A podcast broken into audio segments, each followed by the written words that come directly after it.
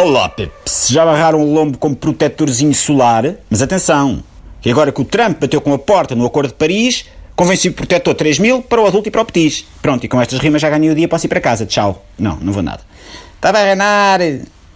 A ideia dos 195 países unidos no Acordo de Paris sobre a mudança climática é regulamentar os níveis de poluição mundial para ver se damos cabo disto mais devagarinho.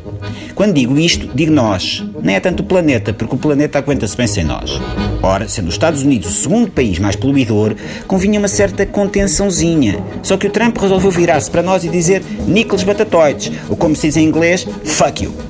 Confesso que para mim não foi surpresa nenhuma, basta olhar para o Trump para perceber que ele não se preocupa com o aquecimento global. Só assim é que se explica que tem aquele bronzeado cor de laranja no rosto. Ele adora ultravioletas no frontispício. E vocês dizem, ah Miguel, atenção, que aquilo é bronze de solário. E eu respondo, meus meninos, por este andar um solário pode vir a queimar menos que trabalhar para o bronze em Miami. E quem diz em Miami diz cova do vapor, que isto trata-se de aquecimento global e não de aquecimento de bairro. Aquecimento de bairro é agora nos Santos Populares. E só as sardinhas e as febras na grelha é que o sentem. Global é outra coisa. Sentimos todos. O Al Gore, que deve ter ficado pior que estragado, fez um documentário sobre os perigos das alterações climáticas, com glaciares a escangalharem-se num aparato que faz o estrafegamento do urso ao DiCaprio no Renascido parecer um cafuné. E agora chega ao Trump e pespega com um chapadão no buraco do ozono, ou como se diz em inglês trumpístico, e grab the ozone layer by the pussy. Ao que o Al Gore chamou de verdade inconveniente, a administração Trump chama de fake news. E já que falei no Leonardo DiCaprio, também ele fez um documentário sobre os perigos da mudança do clima, intitulado Antes da Cheia, em inglês, Before the Flood.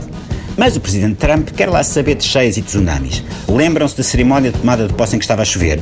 O Trump diz que não estava. A gente vê a chuva, ela molha, mas está a ver mal. E está toda a gente sequinha que o Trump diz que não estava a chover. Em caso de tsunami, é lidado da mesma forma. Ai, vem um tsunami! Não vem nada, isso são fake news. Ah, bom. Então, sendo assim, vou estender a roupa.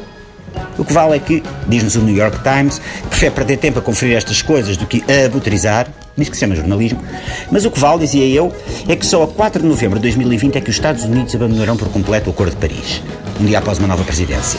Pode ser que nessa altura a América tenha como presidente alguém com menos ânsias estragalhandísticas.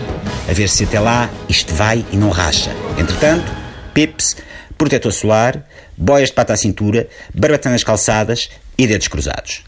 Até amanhã. What about us? We'll always have Paris. We didn't have, it. we lost it.